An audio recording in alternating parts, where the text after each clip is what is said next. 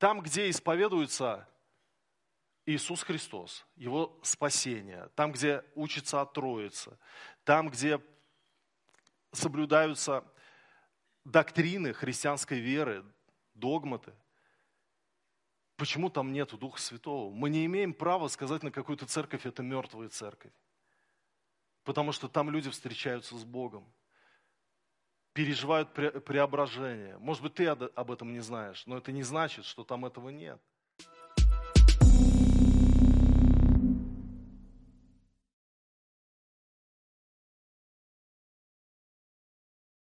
Сегодня я буду проповедовать на тему «Не судите, да не судимы будете». Я готовлю сейчас онлайн-курс по Достоевскому, духовные уроки в творчестве Федора Михайловича Достоевского, по, четырем произведениям «Преступление и наказание», «Идиот», «Бесы» и «Братья Карамазовы». И столько восторга я получаю, конечно, от прочитанного, делаю свои заметки и переживаю переосмысление многого. И мне очень понравился эпизод из произведения «Идиот». «Идиот» – это книга об Иисусе Христе. То есть князь Мышкин – это ну, как бы прототип, прообраз Иисуса Христа. А, он такой, казалось бы, инфантильный, такой непосредственный, по-детскому во многом ведет себя, но в этом и есть какие-то отражения характера Иисуса Христа, на взгляд Достоевского. И вот э, разговор князя Мышкина с Рогожиным происходит. И, э, собственно, князь Мышкин рассказывает. На утро я вышел по городу побродить. Вижу, шатается по деревянному тротуару пьяный солдат в совершенно растерзанном виде. Подходит ко мне, купи, барин, крест серебряный, всего за двугривенный отдаю. Серебряный. Вижу, в руке у него крест, и должно быть только что снял себя, на голубой крепко заношенной ленточке, но только настоящий оловянный, с первого взгляда видно, большого размера, осьмиконечный, полного византийского рисунка. Я вынул двухгривенный и отдал ему, а крест тут же на себя надел. И по лицу его видно было, как он доволен, что надул глупого барина, и тотчас же отправился свой крест пропивать. Уж это без сомнения. Я, брат, тогда под самым сильным впечатлением был всего того, что так и хлынуло на меня на Руси. Ничего-то я в ней прежде не понимал. Точно бессловесный рос и как-то фантастически вспоминал о ней за эти, в эти пять лет за границей. И вот Достоевский устами Мышкина пытается оправдать вот даже того пьяницу, который крест продал. Казалось бы, самое святое, что у него было. И этот князь Мышкин говорит, вот иду я и думаю, нет, этого христопродавца подожду еще осуждать. Бог ведь знает, что в пьяных и слабых сердцах заключается. Через час, возвращаясь в гостиницу, наткнулся на бабу с грудным ребенком. Баба еще молодая, ребенку недель шесть будет. Ребенок ей и улыбнулся по наблюдению ее в первый раз от своего рождения. Смотрю, она так набожно, набожно вдруг перекрестилась. Что ты, говорю, молотка? Я ведь тогда все спрашивал. А вот говорит точно так, как бывает материна радость, когда она первую от своего младенца улыбку заприметит, такая же точно бывает и у Бога радость всякий раз, когда он с неба завидит, что грешник перед ним от всего своего сердца на молитву становится. Это мне баба сказала, почти этими же словами, и такую глубокую, такую тонкую истинную религиозную мысль, такую мысль, в которой вся сущность христианства разом выразилась. То есть все понятие о Боге, как о нашем родном Отце, и о радости Бога на человека, как Отца на свое родное дитя. Главнейшие мысли Христова. Простая баба, правда, мать, и кто знает, может, эта баба женой тому солдату была. Это удивительно. Вот, вы знаете, вот князь Мышкин, человек продает крест, идет пропивать, видно, видно по всему. Он говорит, я не буду торопиться осуждать его. Потом встречает эту женщину, сосуд святой, который излагает истину христианскую мысль о любви Божьей грешнику, кающемуся. И он говорит, а может быть, этот солдат, христопродавец, муж ей, может, она молится за него, может быть, он придет к своей точке э, невозврата и переосмыслит свою жизнь, и покается, и Бог на него с улыбкой будет смотреть. Вы знаете, как он завязывает это все в своей психологии, в своей мысли. И я подумал, ведь очень часто мы подвержены греху осуждения. Осуждаем людей, Осуждаем, потому что кажется, ну правда же, он же такой. И не находим в себе мысли оправдательной. Но вместо осуждения мы всегда должны искать добрую мысль о человеке. Тогда мы будем проявлять характер Христов. Вместо осуждения мы всегда должны искать, как бы его оправдать. Потому что Бог помышляет об отверженном, как бы его не отвергнуть. Он ищет пути спасения для каждого человека. Когда ученики сказали ему, давай мы с неба огонь свезем на эту деревню самарянскую за то, что они тебя не приняли. Он говорит, вы что? Вы, вы не знаете, какого вы духа? Сын человеческий пришел спасать души человеческие, а не губить их. И вот мы открываем Евангелие от Матфея, а, Нагорную проповедь, и 7, в 7 главе с 1 стиха мы читаем, «Не судите, да не судимы будете, ибо каким судом судите, таким будете судимы. И какую меру мерите, такое и вам будут мерить. И что ты смотришь на сучок в глазе брата твоего, а бревна в твоем глазе не чувствуешь? Или как скажешь брату твоему, дай выну сучок из глаза твоего, а вот в твоем глазе бревно, лицемер, вынь прежде бревно из твоего глаза, и тогда увидишь, как вынуть сучок из глаза брата твоего. Не давайте святыни псам, и не бросайте жемчуга вашего перед свиньями, чтобы они не попрали его ногами своими и, обратившись, не растерзали вас. Мы зачастую не видим бревно в своем глазу и судим людей. Мне понравилась басня Крылова «Обоз». Я сейчас ее прочитаю, наизусть бы хорошо выучить, но, но только прочитаю. «Обоз» Крылов. С горшками шел обоз, и надобно с крутой горы спускаться. Вот на горе, других оставя дожидаться, хозяин стал сводить легонько первый воз. Конь добрый на крестце почти его понес, катиться возу не давая. А лошадь сверху молодая ругает бедного коня за каждый шаг. Ай, конь хваленный, то-то диво, смотрите, лепится как рак. Вот чуть не зацепил за камень, косо, криво, смелее. Вот толчок опять. А тут бы влево лишь принять. Какой осел! Добро бы было в гору или в ночную пору, а то и под гору и днем. Смотреть так выйдешь из терпения. Уж воду б таскал, коль нет в тебе умения. Глядит-ка нас, как мы махнем.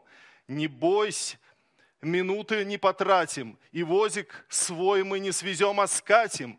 Тут выгнувших хребет – понатужа грудь, Тронулась лошадка, свозим в путь, но только под гору она перевалилась, воз начал напирать, телега раскатилась, коня толкает взад, коня кидает в бок, пустился конь со всех четырех ног, на славу по камням и рытвинам, пошли толчки, скачки, левей, левей, и с, воз, с возом бух в канаву, прощай хозяйские горшки. Как в людях многие имеют слабость ту же, все кажется в другом ошибкой нам – а примешься за дело сам, так напроказишь вдвое хуже. И действительно, мы говорим, не так делаешь, вот надо как. И, и судим другого человека, но когда приходит в нашу жизнь та же самая ответственность, то же самое давление или то же самое испытание, мы проваливаем экзамен. И Христос говорит, не судите, да не судимы будете. Действительно, мы, осуждая другого человека, редко думаем о себе.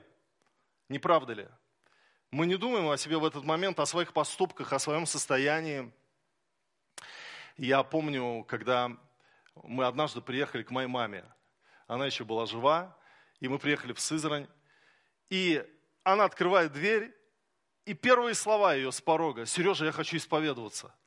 Она относилась ко мне не только как к сыну, но и как к служителю, очень уважая мой статус пастора и принимая меня как служителя – я говорю, мам, ну давай потом. Она говорит, нет, нет, нет, пойдем, пойдем на кухню. Мы сели, и она рассказывает.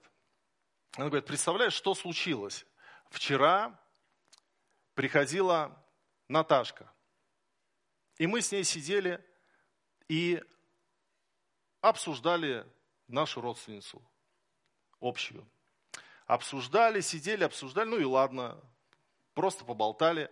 Я легла спать, сплю, и слышу во сне. 1 Фессалоникийцам 4.6. И она говорит, надо же, Я слышу место Писания, может быть, надо встать, Библию прочитать, что там написано. И думаю, ой, как лень вставать, сейчас искать надо, где там это первый фессалоникийцам. И говорит, ладно, Господь, если это от Тебя, я утром встану, буду помнить. Утром просыпается, 1 Фессалоникийцам 4,6. Чтобы вы, если бы вы знали мою маму, это вообще ей не свойственно. Там, фессалоникийцам, колоссянам, галатам. Это, это, тем более первое фессалоникийцам 4,6, это, это не про нее. Но она слышит снова внутри себя эту мысль. Она открывает Библию и читает чтобы вы ни в чем не поступали с братом своим противозаконно и корыстолюбиво, потому что Господь мститель за все это, как и прежде мы говорили вам и свидетельствовали. И она осознает, что вчерашний вечер осуждения, это был вечер, когда она согрешила. Вы знаете, вот, вот этот разлом профанного простого дня, Господь вот так вот разломил его и сказал, 1 Фессалоникийцам 4.6. И она тогда поняла. А очень часто ведь мы, ну, проживаем жизнь и этого разлома не чувствуем и не слышим каких-то предупредительных сигналов, ангел не прилетает ночью, нам не, не слышится какое-то местописание. По милости Божией вот так произошло, и мама знает эту историю, она уже, как бы, это не просто исповедь, э, которую я открыл, вскрыл таинство исповеди, нет, она разрешила эту историю рассказывать, я не раз ее уже рассказывал. Так вот, а Господь смотрит на это как на серьезную вещь, когда мы кого-то осудили. Мы Поболтали и ладно, и дальше живем. Как написано про женщин легкого поведения, она обтерла рот свой и сказала, а что, я ничего плохого не сделала. И вот и так и мы живем, и как бы и не думаем, что в нашей жизни есть грех, потому что греха-то нет, мы никого не убили, мы не прелюбодействуем, вот, но, но мы осуждаем людей, мы осуждаем других, а это грех, это грех. И здесь э, Иисус говорит, не судите, да не судимы будете. И далее, развивая свою мысль, он говорит, не давайте святыни псам и не бросайте жемчугу вашего перед свиньями, чтобы они не попрали его ногами своими, обратившись, не растерзали вас. А в самом начале седьмой главы Матфей передает слова Христа о запрете на осуждение наших братьев – а в шестом стихе сообщается, что осуждение братьев перед неверующими подобно отданию святыни псам и метанию бисера перед свиньями. И он говорит, не делайте этого, чтобы они не попрали его ногами своими. Кого его? Вот этого жемчуга, вот этого бисера, да, вот этой святыни. И обратившись, не растерзали вас. Это удивительный образ. Что такое жемчуг? Что такое святыня? Вообще в Писании очень много есть текстов, что народ Божий – это святыня. А, Ездра 8.28. «И сказал я им, вы святыня Господу». Псалом 113, 2 стих. «Иуда сделался святынью его, Израиль владением его». Иеремия 2.3. «Израиль был святынью Господа» много-много мест Писания. 1 Петра 2.9. «Но вы род избранный, царственное священство, народ святой». То есть э, святыни назывались и жертвоприношения, и одежда священников, и храм Господень. В Новом э, Завете названа кровь Христа святыней. Но все же контекст говорит об осуждении братьев. И это понуждает нас признать, что под святыней здесь подразумевается народ Божий, когда мы судим брата своего – и э, кто такие псы и свиньи? Ну, это язычники для еврейского мышления тогдашнего. Это также лжеучителя, это люди, э, гонители, нечистые люди в своем сознании, в своем образе жизни. И он говорит – не давайте святыни псам и не бросайте жемчугу вашего перед свиньями, не осуждайте братьев перед неверующими, чтобы они не попрали этот жемчуг ногами своими и, обратившись, не растерзали вас. То есть мы знаем, что осуждая кого-то из братьев, мы перед неверующими людьми подвергаемся сами тому, что и растерзают и нас вместе с теми, кого мы осуждаем. Это очень очень важные, тонкие мысли, которые Христос здесь передает. Не судите, да не судимы будете.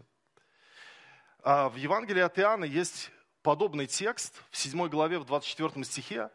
Иоанн говорит, а, передавая слова Христа, «Не судите по наружности, но судите судом праведным». Я помню, как подвозил человека одного, которому было плохо. Ему было очень плохо, у него очень сильно болела голова, раскалывалась и тошнило. И я вез этого человека так, чтобы резко не тормозить, чтобы ну, подвести к дому, к подъезду, помочь, прийти домой. И вот я уже паркуюсь, вот уже у подъезда. А, а человек сзади на автомобиле, он все ну, нервничал, когда я припаркуюсь. А я парковался недолго, но и не быстро. И когда он проезжал, он с гневом посмотрел на меня. Что, дескать, тормоз и проехал дальше. И я, и я подумал, я подумал, а ведь если бы он знал эту ситуацию, что я везу человека, которому очень плохо, он бы, он бы не осудил меня. И очень часто мы осуждаем по наружности, не зная всего дела, не зная, что человек проживает, о чем он думает, какие у него обстоятельства. Мы судим Э, вот, по наружности, не зная настоящих истинных вещей. И вот здесь, когда э, в Иоанна написано «не судите по наружности, но судите судом праведным», это не о том, что мы должны исследовать дело и судить. Мы не судьи вообще. Нам нужно рассудить, что мы не судьи. Порой мы можем осудить человека, который на богослужении стоит – и не хлопает, и руки не поднимает, и не поет даже, стоит в точку смотрит. И мы такие, вот. О теплохладности написано в Откровении, в Ладикийской церкви. Вот он. Ни страсти в нем, ни огня Божьего, ни первой любви. Стоит, что стоит? Ходят они, дворы Господни топчут. А человек, возможно, пережил агонию, боролся в духовных схватках, верить в Бога, не верить, или покончить с собой, или жить остаться. Набрался силы, выбрать праведный путь, пришел в церковь. Внутри борьба продолжается, и он стоит, а ты про него. От теплохладный, Бога не любит и ничего не это. Вот э, нет в нем энергии, нет в нем страсти и первой любви. А он победитель вообще. Он змею на, на голову наступил и стоит. Стоит, а змея под ногой у него. Он победитель. И ты, и ты же не знаешь. Ты не знаешь, но, но, но уже осудил. Мы не знаем, что происходит в жизни других людей. Мне очень понравилось, э, как высказался Клайв Льюис в книге «Просто христианство». Он говорит, люди судят друг о друге по внешним проявлениям. Бог судит нас на основании того морального выбора, который мы делаем. Когда психически больной человек, испытывающий патологический страх к кошкам, движимый добрыми побуждениями, заставляет себя подобрать котенка, вполне возможно, что в глазах Бога он проявляет больше мужества, чем здоровый человек, награжденный медалью за храбрость в сражении. Когда человек крайне испорченный с детства, привыкший думать, что жестокость – это достоинство, проявляет хоть немножечко доброты или воздерживается от жестокого поступка и таким образом рискует быть осмеянным друзьями, он, быть может, в глазах Бога делает больше, чем сделали бы мы с вами, пожертвовав жизнью ради друга. Поэтому так актуальны слова Христа о неосуждении другого человека по наружности, потому что только Бог знает, что в его сердце – вы знаете, бывает, человек сходит в другую церковь, или такой же деноминации, конфессии, или в другую, и потом говорит, а, не тот дух, не тот дух там. Ос, ну, ты осудил на основании того, что там по-другому идет ход служения, прославление, пастор э, по-другому, может быть, проповедует, нежели твой пастор, а, порядок богослужения другой, и ты говоришь, не тот дух. И вот часто мы ошибочно делаем вот такие заявления, основываясь на своих ощущениях, и думая, что Писание нам дает это право, потому что в 1 Коринфянам 2.15 написано, но духовный судит о всем, а о нем судить никто не может. И мы думаем, что мы можем судить обо всем. У нас духометр внутри есть, я измеряю, где дух есть, где его нет. Здесь нет. Там есть. Здесь не тот дух, здесь этот дух. А, но апостол Павел вообще написал не о внутреннем духометре, он написал о духовной аналитике, что мы, имея духовные знания, можем отличать истину от лжи. Мы знаем евангельскую истину, мы можем различить ее от лжи согласно Божьему Слову и евангельскому учению. Здесь вообще не о, способ... не, не о возложенные на тебя способности измерять, где дух, а где его нет. Но это происходит, когда мы приходим в другое собрание, где другая культура богослужения, и нам кажется, Духа Святого здесь нету, или здесь не тот Дух. И осуждаем. Так было со мной однажды. Я был когда-то в пятидесятнической религиозной группе, где причастие проводилось очень трепетно. Мы должны были подготовиться. Мы должны были а, очень серьезно подойти к самому процессу вот, э, причастия. И были те, которые не допускались до причастия. Мы омывали ноги друг другу. Мы там э, пили кровь Иисуса и вкушали Его тело. Это было все, все в трепете. И после, э, я помню, меня пригласили друзья в харизматическую церковь, где были американцы, миссионеры. Я пришел туда, и на служении, оказывается, было причастие. И когда стали раздавать причастие, несут сок с крекерами. Э, стоит пьяный рядом со мной, ему тоже дали. И он такой вот, ну, не понял вообще, куда он пришел, вот с, с причастием стоит. И я такой, ну, а сам тоже держу это в руках, принял причастие. И в тот же день я заболел. Заболел. И долго что-то болел, ангина была или что-то в этом роде. И я думал долгое время, что Бог меня наказал за то, что я принял причастие ну, в нечистом вот образе э, вот такой вот либеральной церкви, что мне делать это было нельзя, и я вот без страха Господня совершил вот этот грех. Потом, конечно, я понял, что это, были, это было искаженное восприятие моего религиозного сознания – чтобы все было нормально. Ну, конечно, им надо было, может быть, вопрос э, тому, кому давать причастие, кому нет. Пьяному не надо было давать, это точно. Но точно не из-за этого я заболел. Вы понимаете, мы очень часто впадаем в осуждение. И нам нужно хранить себя от этого, нам нужно уходить от этого. Потому что там, где исповедуется Иисус Христос, Его спасение, там, где учится от Троицы, там, где соблюдаются доктрины христианской веры, догматы. Почему там нет Духа Святого? Мы не имеем права сказать на какую-то церковь, это мертвая церковь. Потому что там люди встречаются с Богом, переживают преображение. Может быть, ты об этом не знаешь, но это не значит, что там этого нет – я помню, как Ульф Экман рассказывал, он был в Израиле и смотрел на смоковницу, и Бог говорит ему, ну, какая это смоковница, мертвая или живая? А она была высохшая, просто мертвое дерево. Он говорит, она мертвая. Он говорит, ну-ка, обойди ее. Он стал обходить и увидел там побеги такие на веточках. И, и он говорит, видишь, Бог ему говорит, здесь есть жизнь. Никогда не говори ни о какой церкви, что она мертвая. И вот с тех пор изменилось его представление, изменился его, его взгляд на церкви. И это очень важно. Это очень важно не превратиться в судью. У нас нет права быть судьей. Я хотел бы в заключение рассказать одну трогательную притчу.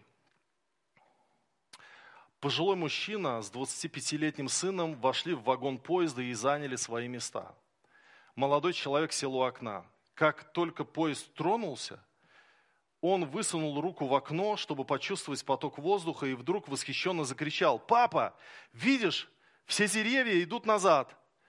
Пожилой мужчина улыбнулся в ответ. Рядом с молодым человеком сидела супружеская пара.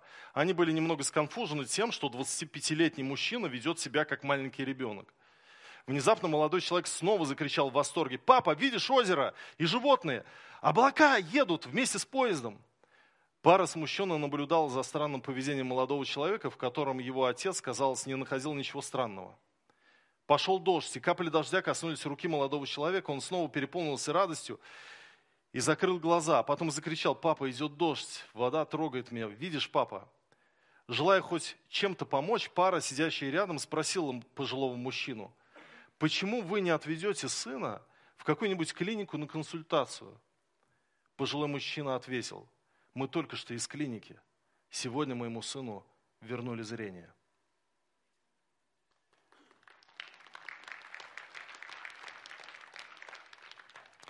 Невозможно судить о делах и поступках других людей, не обладая при этом всей полнотой знаний. Не судите, да не судимы будете. Аминь. Давайте помолимся.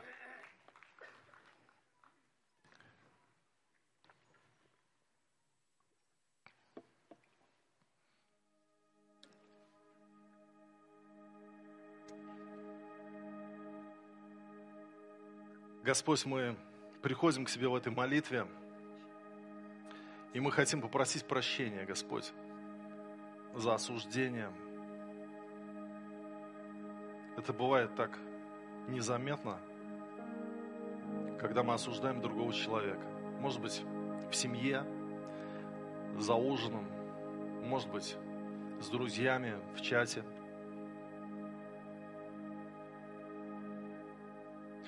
Мы говорим о ком-то в негативном свете, осуждаем его, но при этом мы не знаем все детали его жизни и все, через что он проходит.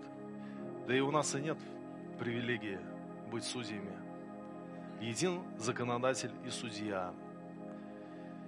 Твое слово говорит, это Ты, Господь. Поэтому, Боже, мы просим Тебя, помоги нам быть внимательными – дай нам замечать. И наоборот, когда мы видим в человеке недоброе, достойное порицания поведение, дай нам думать о том, как бы его оправдать. Дай нам думать в позитивном свете об этом человеке, Господь, и помочь ему, насколько это возможно, избавиться от опасных путей. Боже, мы очень серьезно сегодня воспринимаем Твое Слово. Не судите, да не судимы будете. И мы хотим попросить у Тебя прощения, Господь, за осуждение братьев и сестер. Между нами не должно быть разделений и не должно быть осуждения. А когда это слышат еще неверующие, то мы бросаем жемчуг им под ноги. И потом это поношение оказывается поношением на нас же самих. Мы просим Тебя, дай нам хранить жемчуг, дай нам хранить святыню, дай нам хранить, Господь, церковь, наших служителей, наших братьев, сестер, беречь, любить, молиться за них. Пусть в, наш, в нас будет такое сердце, Господь. Боже, помоги нам – Веди нас, Господь. Говори к нам, Боже. Дай нам быть бдительными, чтобы не переступать эту тонкую грань и не осудить кого-то в нашей жизни. Во имя Иисуса Христа. Аминь.